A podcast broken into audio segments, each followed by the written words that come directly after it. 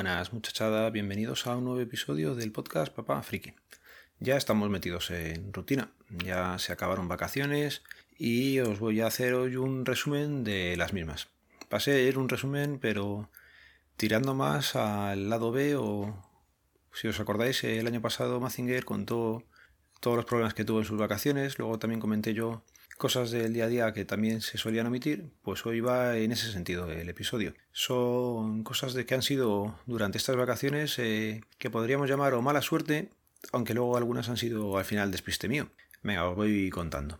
Lo primero, me llevé la cámara de acuática, ¿vale? Tengo una SJ4000 o SJCAM 4000, 400. La verdad es que no sé muy bien el modelo, salió bastante barata y la compré en un en un día del soltero de AliExpress de hace ya lo menos tres o cuatro años.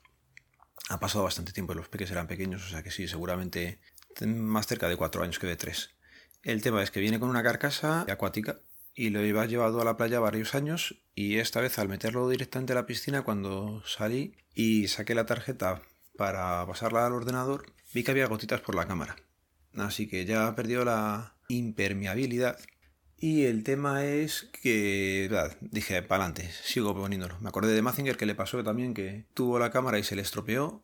A mí en mi caso no se llegó a estropear, ha tenido varias veces gotitas dentro, vamos, todas las veces que lo metía tenía gotitas luego cuando entraba, no sé si de condensación o de qué, pero vamos, gotitas en la cámara había. El tema es que no podía usarla mucho, más que nada porque a la tercera vez que la estuve usando, quité la tarjeta, la metí en un lector de tarjetas externo que tengo, pasé las fotos y perdí la tarjeta perdí la tarjeta que me tiré pues todas las vacaciones buscándola por la casa y no la encontraba en ningún lado. Yo recordaba haber descargado las fotos y luego pensé que la había dejado encima de, del portátil para meterla dentro de la cámara. En la cámara ya no estaban y, y lo dicho, removí roba como Santiago, como suele decirse, y allí no apareció la, la tarjeta por ningún lado. Así que nada, esa fue la primera que di por perdida. Otra cosa que perdí estas vacaciones fueron unas gafas. Me compré unas gafas polarizadas y estaba muy contento con ellas, pero lo mismo, al segundo o tercer día de estar por allí, desaparecieron. Las desubiqué y mientras removía Roma con Santiago para encontrar la tarjeta, estuve buscando las gafas, que tampoco aparecieron. Así que dices, joder, qué buena suerte tenemos. Bueno, como sabéis, también salí a correr por las mañanas y para no llevarme el llavero entero que tenemos con el mando del garaje y, el adorno que lleva el propio llavero, que era como una pirámide, pues lo quité el segundo o tercer día también, de los que salí a correr, y joder, luego no apareció tampoco el, el jodido del adorno, le perdí. Así que ya van tres cosas. Más cosas. Eh, no sé si comenté que quedé con, con Pedro, del grupo de Android Techno. Pues quedé con él un domingo y nos virtualizamos nuevamente, ya nos conocemos, y estuvimos pasando tres horitas bastante entretenidos hablando de, bastantes cosas. Bueno, pues eh, durante aquella conversación me escribió Laura y dijo que se había ido la luz en casa. Eh, al rato volvió, no fueron ni cinco minutos y no le dimos mayor importancia, pero no sabemos si por eso sí o por eso no, o si influiría o no. El tema es que la nevera empezó a, a enfriar un poco menos. Enfriaba un poco menos y yo se lo comenté a Laura, digo, Laura, a mí esto me parece que o nos hemos dejado la puerta abierta del congelador o, de la nevera o, esto está estropeado. Empezamos a mirarlo a partir de ese domingo y el miércoles ya sabíamos que se había estropeado. El miércoles era 14 y hablando con mi padre me dijo que tenía algún tipo de seguro con, con la compañía de la luz, que es EDP. Bueno, pues allí rebusqué entre los papeles y sí encontramos eh, al día siguiente, 15, festivo nacional, eh, la documentación que ponía que te mandan un técnico a casa y no te cobraban ni las tres primeras obras ni el desplazamiento. Y bueno, pues vamos a llamarles, aunque sea festivo, a ver si por lo menos vienen mañana o el sábado. Hablé con ellos y quedaron en que al día siguiente se pondrían en contacto conmigo o me dirían algo. Pues allí no se puso en contacto nadie conmigo. Ni el viernes por la mañana, ni el viernes por, por la tarde, que ya decidí yo llamar nuevamente a la compañía y me dijeron que, que tenían hasta tres días para eh, mandar al técnico. Cágate lorito. Así que nada. Ese tiempo, ¿cómo, ¿cómo lo apañábamos? Pues tenía mi padre un botellero de estos de vino que teóricamente te enfría a 12 grados así. Y ahí metimos todas las cosas que pudimos. Pero vamos, es un botellero pequeñito y somos cinco en casa, con lo cual, y con cantidad de comida recién hecha. Así que nada, se nos fue poniendo comida mala, otra directamente la tuvimos que tirar porque de pasarla de la nevera grande a la pequeña ya estaba imposible, eso no era apto para el consumo. Y pasó el fin de semana y lo mismo, pues nada, no, no vino el técnico. Finalmente se puso en contacto conmigo el lunes y por la mañana, a eso de las 12, vino y nos dijo que se había estropeado la nevera, que tenía una fuga de gas y que eran 200 euros arreglarlo. 200 euros y sin ningún tipo de garantía, con lo cual, pues nada, decidimos salir echando leches a comprar una nevera.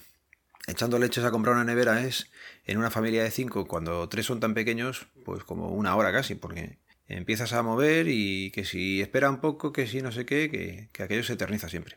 Para colmo queríamos, eh, porque ya habíamos estado mirando neveras en el Carrefour, nos había dicho la dependienta que lo suyo era ir pronto por la mañana para que el pedido entrara lo antes posible y no nos dieran un plazo de tres días para servirla, sino solamente en dos. Con lo cual, pues tienes un poquito de, de ganas de llegar, un pelín de estrés, ¿vale?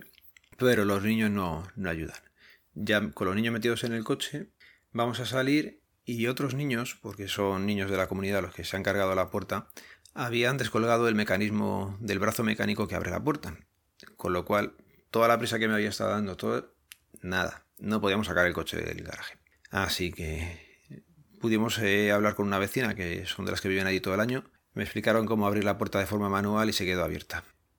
Nada, cosillas que van pasando, contratiempos pequeños del día a día, pero que hay veces que te fastidian un poco.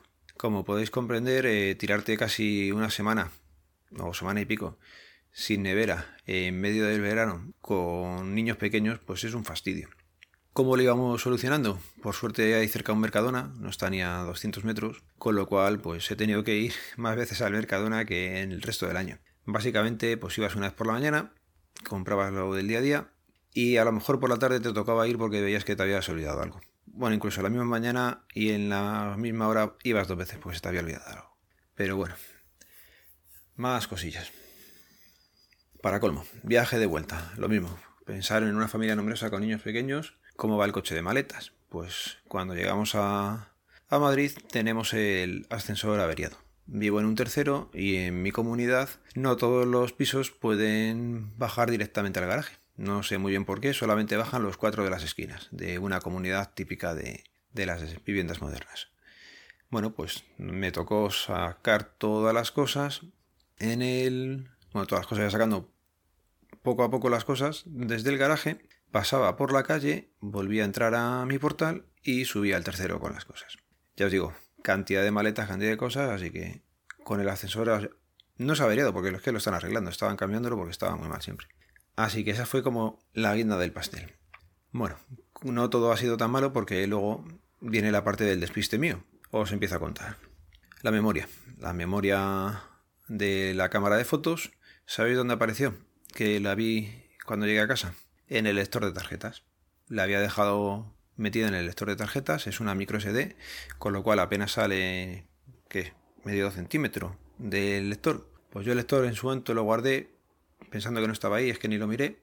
Y nada, por lo menos la tarjeta la he recuperado. Otra cosa ya es eh, mirar la estanquidad de, la cámara de fotos. Que me suena, ahora que lo digo, que venía con otra carcasa. Así que bueno, tengo que buscarla y, ver si puedo ponerla. Sigue mejorando la cosa. Me encontré... Bueno, yo no encontré las gafas. Las gafas han aparecido, pero han aparecido en el bolso de Laura. No sé si las cogería confundidas o si en algún momento le dije que me las guardara ella. Y allí se quedaron, todas las vacaciones.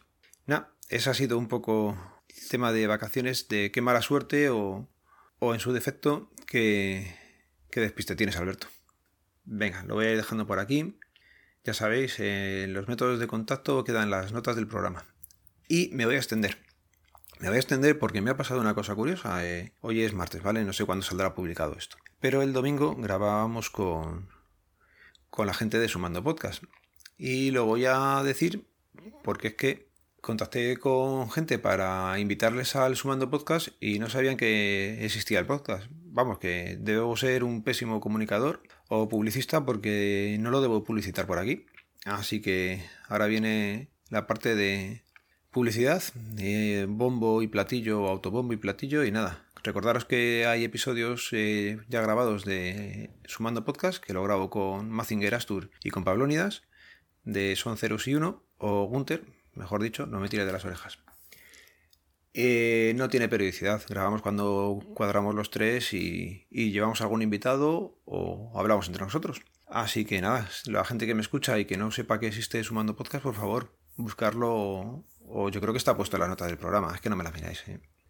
Y recordaros también la Maratón Pod, es el 2 de noviembre, ya va quedando menos y si queréis venir a pasar el día, si eres oyente o si quieres emitir un directo allí con nosotros, pues lo mismo, ponte en contacto en las notas del programa, tenéis los métodos, así que nada, un saludo, nos vemos, nos leemos, nos escuchamos, adiós.